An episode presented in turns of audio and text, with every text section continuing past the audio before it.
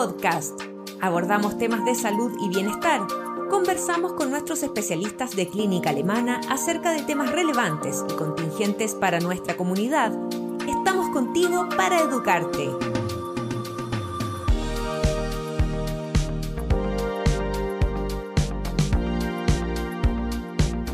Junto con saludarlos, les cuento que hoy conversaremos sobre el virus papiloma humano junto a la ginecóloga infanto-juvenil de nuestra clínica, la doctora Andrea Chilling, quien nos explicará todo lo que necesitamos saber respecto a este tema.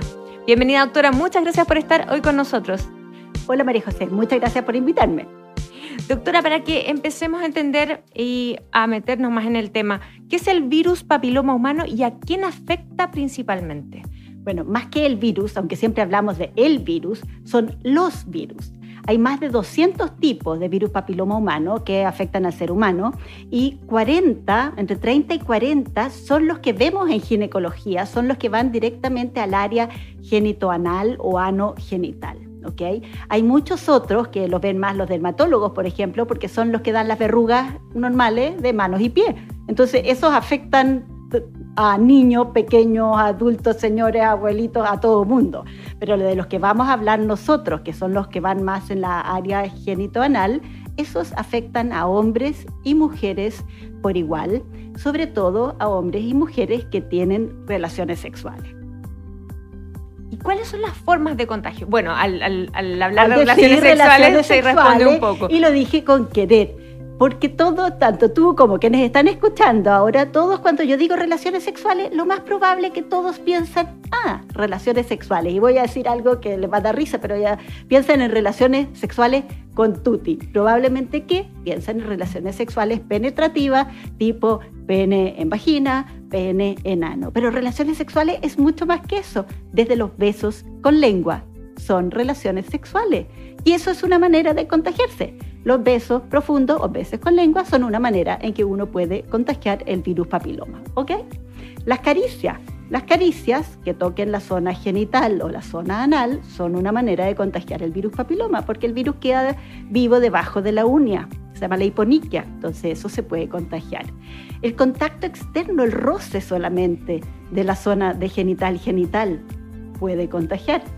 El sexo oral, boca genitales masculino, genitales femenino, boca, ano. Esas son maneras de contagiar el virus papiloma. Y recién estamos llegando a lo que todos pensaron en primer momento, que es la culminación, ¿no es cierto? Que es la actividad sexual penetrativa. Bueno, todo eso son vías de contagio. Además existen otras, pero son menos frecuentes, obviamente, que es la vía vertical, que quiere decir durante el embarazo y durante el parto pero sobre todo durante el embarazo, si la madre tiene eh, virus papiloma humano en la vagina, puede contagiar al feto durante el embarazo y en el parto, en el posparto también durante la atención, ¿no es cierto?, de este recién nacido o este lactante. Pero sobre todo sexual. Y ahora espero que siempre se acuerden que desde los besos con lengua en adelante. es mucho más amplio que lo que todos piensan probablemente. Exactamente. Doctora, ¿y entre qué edades afecta a las mujeres este virus, más o menos? Bueno, desde ya ahora haciendo más ampliamente y sabiendo de cierto, con lo de la lengua, bueno, de los besos con lengua, desde que hay manifestaciones o conductas sexuales que incluyen desde los besos en adelante, uno ve que puede haber contagio. Por lo tanto, se ha visto que aproximadamente entre 5 a 6 meses desde que se inicia la actividad sexual, eh, empieza a ver, eh, empieza a ver, eh, empiezan las curvas de mayor contagio y aparición de contagio de virus papiloma. Hombres y mujeres se contagian de una manera un poco distinta. Los hombres se contagian más rápido se contagian más rápido y también eliminan el virus un poco más rápido. Las mujeres se contagian un poco más lento. Los hombres en el curso de eh, cuatro años, entre tres y cuatro años, el 70% de los hombres se ha infectado. Ojo, siete de cada diez hombres se ha infectado a los tres años de iniciar actividad sexual. En el caso de las mujeres, más o menos 30 a 40% de ella se ha contagiado a los 5 años de iniciar actividad sexual. Es muy común entonces contraer este muy virus. Muy común. Uno de cada dos adultos sexualmente activos se ha infectado. Aquí somos tres alrededor de la mesa que estamos conversando, así que uno y medio de nosotros, ¿ok? De todos los que están escuchando este podcast, la mitad probablemente está infectado o lo estuvo o lo va a estar. Es una infección sumamente frecuente. Y una vez que una persona contrae este virus, ¿qué síntomas o manifestaciones tiene en el cuerpo? ¿Cómo podemos detectar, por ejemplo, que lo tenemos? La mayoría de las veces, al igual como ocurre con la mayoría de las infecciones de transmisión sexual, podemos no tener ningún síntoma. ¿Ok? Pero eso depende del tipo de virus papiloma. Los virus papiloma yo les decía que eran muchos, que hay como 200 y ahí me fui y me volé con otras cosas, pero resulta que hay como estos 40 que van a la zona de los genitales y del ano. Estos 30 o 40 se dividen en dos grandes tipos, que son los de alto grado, que pueden llevar a producir cáncer, y los de bajo grado, que si bien no producen cáncer, producen verrugas genitales.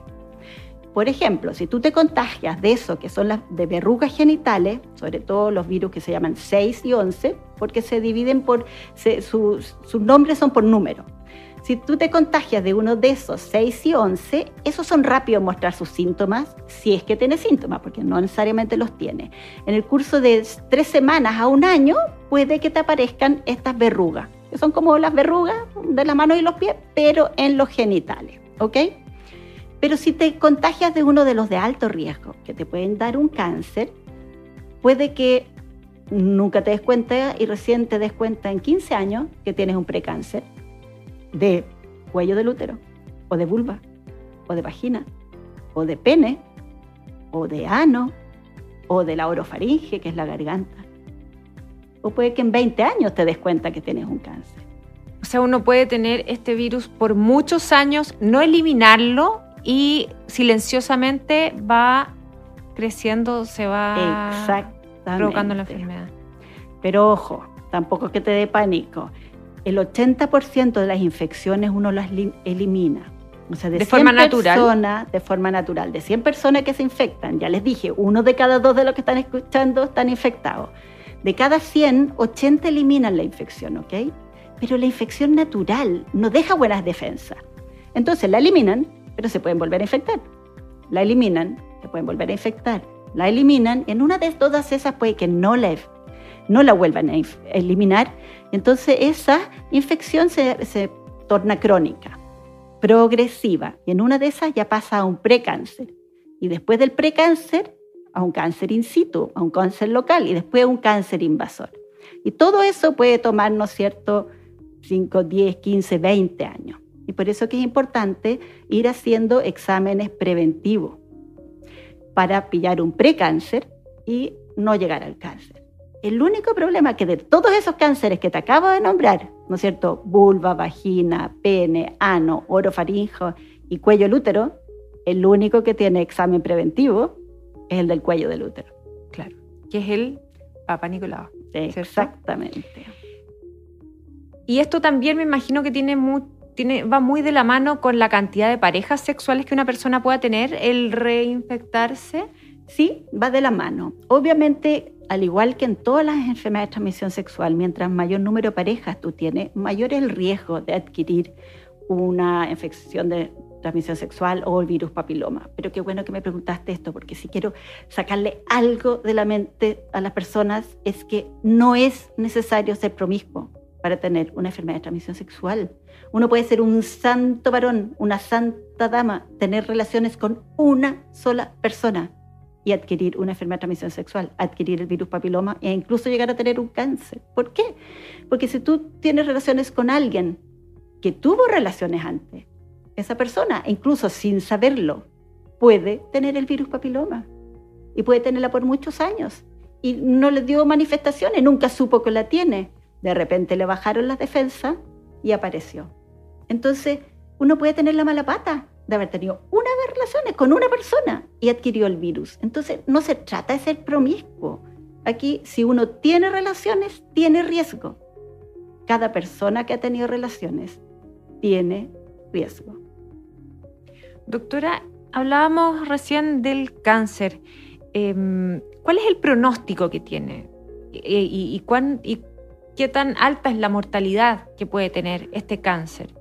A ver, este cáncer, lo malo que pese a ser un cáncer que es prevenible, todavía es un cáncer que eh, mata bastante.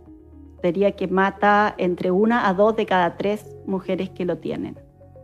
Es bastante alto. Es bastante alto. Y lo malo que de una de las dos mujeres que mueren de un cáncer de cuello del útero en nuestro país al día, porque en este momento los que nos escuchan hay de una a dos mujeres cada día mueren en nuestro país por cáncer de cuello del útero.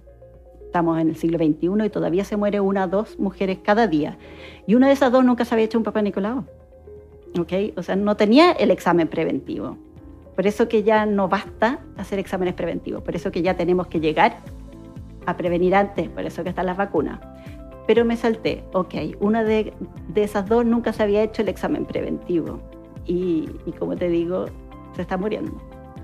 ¿Y el Papa, Nicolau, en este caso siempre va a detectar el virus o tiene que estar como activado, por decirlo así? Es que cuando el virus, lo que busca el Papa Nicolau es ver si hay infección por virus y más que eso incluso es ver si ya hay cambios precancerosos por virus. El Papa Nicolau es lo que se llama prevención secundaria. Es ver si una persona ya se infectó y ahí a edades muy tempranas o a ciertas edades, piensa que dijimos que uno de cada dos va a tener infección. Por eso que no, hay que hacerlo a edad muy temprana. Y si el Papa Nicolau dice solo infección, tampoco hay que tener que pánico. El 80% va a eliminar la infección. ¿ok? Así que el Papa Nicolau no es solo para ver si hay infección. Si sale infección en un año y no sale nada mal, a decir tranquila, repitamos el Papa en un año. Lo que el PAP busca es ver si hay infección, pero además si ya hay cambios precancerosos. Porque si hay cambios precancerosos, ahí se sigue investigando, se mira este cuello del útero con una lupa especial que se llama colposcopía, se hace una biopsia, se confirma si hay un precáncer y se trata para que nunca llegue al cáncer. ¿De otra forma eh, se detecta el virus papiloma humano? Por ejemplo, estábamos hablando del papá Papa Nicolau que especificó con las mujeres. ¿Qué pasa con los hombres? Es que lamentablemente que no hay muchas otras maneras de detectarlo. O sea, la verruga mirándola, ¿ok? El cáncer cuello útero haciendo el Papa Nicolau. El cáncer de ano, para, que es mucho más frecuente en mujeres que ya tuvieron un cáncer o un precáncer de cuello útero, es mucho más frecuente también el cáncer de ano porque es lo que se llama una infección regional.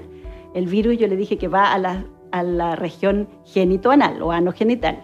Pero también es un, el cáncer de ano es mucho más frecuente en hombres que tienen sexo con hombres. ¿ok? Entonces en ellos un tiempo se hizo una especie de Papa del ano, pero no sirve mucho. Entonces en ellos se hace, eh, que se llama una anoscopía de alta resolución. Ellos tienen como un tipo de examen preventivo también, pero no se hace en la población general. Eh, para cáncer de pene no hay examen preventivo, para el cáncer de orofaringe por ahora tampoco. O sea, solamente, es, solamente manifestaciones como físicas. Exacto, consultar temprano si es que tengo una herida o algo. Entonces, eso que sería prevención terciaria, consultar temprano si tengo algo, no es la idea. Mm. Por eso que llegamos a lo que es la prevención primaria. Aquí lo que hay que prevenir es infectarse. Ya no es prevenir una muerte, ya no es prevenir un cáncer. Aquí lo que hay que prevenir es que tú no adquieras el virus. ¿Y cómo lo hacemos? Porque es difícil en el fondo, porque bueno, con la hay varias maneras. Una sería no tener sexo. Claro. ¿Ok? No tener sexo, pero ojo, acuérdate que eso parte desde no tener besos con lengua. ¿Ok? Es una manera, pero es poco práctica. Yo creo que los que están escuchando esto, manejando la casa, ya me mandaron a la puta del cerro. Entonces, como no tener sexo es poco práctico, es vacunándonos, vacunándonos contra el virus papiloma. Para eso está la vacuna contra el virus papiloma, que ya existe desde el año 2007 en el mundo, que desde el 2014 se pone gratuitamente a las niñitas en el colegio en cuarto y quinto básico, y desde el 2019 9 se está poniendo también gratuitamente a los chicos hombres. Así que actualmente ya se pone gratuito la primera dosis en cuarto básico a niñas y niños y en quinto básico la segunda dosis. Em, pero esta vacuna es solamente efectiva para eh, las niñas o niños que nunca han tenido una relación sexual o también eh, sirve para los adultos? También sirve para las gentes mayores, porque si em, te acuerdas en algún momento yo dije que uno lo adquiere, pero el 80% lo elimina y después te puedes volver a adquirir y eliminar. Entonces tú puedes tener el virus, te vacunas Después, por suerte, tu eh, defensa lo eliminaron y como tienes la vacuna, no te vas a volver a infectar. Yo me vacuné a los 49. O sea, uno podría hoy eh, ir a un vacunatorio y pedir el... Con la diferencia que ya no la va a pagar el Estado. El Estado la paga gratuitamente. Es parte, del plan de. Es parte del Plan Nacional de, de, Inmunizaciones y es gratis la vacuna para las chicas y chicos de cuarto básico, para niñas, niños, hombres y mujeres que viven con el virus del VIH. Hasta los 26 años lo tienen gratuito en las tres dosis, porque niñas y niños sanos reciben dos dosis Niñas, niños, hombres y mujeres hasta los 26 años con el VIH reciben tres dosis. Hombres y mujeres sanos sobre los 15 años, digamos, se lo tienen que poner por su cuenta, ¿ok? O sea, sobre el cuarto básico. Los otros que lo reciben gratis por el Plan Nacional de Inmunizaciones también son niñas, niños, hombres y mujeres víctimas de abuso sexual. Bueno, y además eh, otra forma de prevención es eh, el uso de preservativo, imagino. También, no lo mencioné, pero evidentemente sí. No es tan efectivo cuando uno tiene ya una pareja estable y no se utiliza el preservativo, ¿o no? Uno es responsable de su propia sexualidad. La lata que uno nunca sabe de la sexualidad del otro, ¿no es cierto? Ese es, lo que pasó el problema. Claro. Eh, a ver, el, el preservativo no es tan efectivo para prevenir el virus papiloma. También ayuda, ¿ok? También ayuda, pero no es tan efectivo como para las enfermedades de fluidos. Los condones son mucho mejor para las enfermedades en que los bichos vienen en el semen, o sea, para gonorrea, para clamidia, hepatitis B, hepatitis C y VIH. No es tan bueno ni para sífilis, para condiloma y para herpes, ¿ok? Pero igual hay que usarlo. Aunque estés vacunada contra el virus papiloma, eh, no hay vacuna ni para la gonorrea, ni para la clamidia, ni para el VIH, así que hay que usar condón igual. Doctora, y yo creo que una de las cosas que desmitificamos ahora en esta entrevista es justamente que los hombres también lo contraen mucho, porque en general se habla más de la mujer. Es que se habla más de la mujer porque cuando partió el gran énfasis era la vacuna para cáncer de cuello del útero, que es el cáncer más frecuente. ¿Ok? Pero en este momento el cáncer en algunas partes del mundo, que es mucho más frecuente en números eh, concretos, es el cáncer de orofaringe, que es el cáncer que más afecta a los hombres. Cáncer de orofaringe y de ano. Así que los hombres se tienen que vacunar igual y se tienen que proteger igual. Doctora, muchas gracias por acompañarnos y por explicarnos de forma tan interesante y tan entretenida este tema que es tan frecuente en la población. Así que muchas gracias. De nada, María José. Nosotros nos despedimos y nos encontramos en un nuevo Alemana Podcast.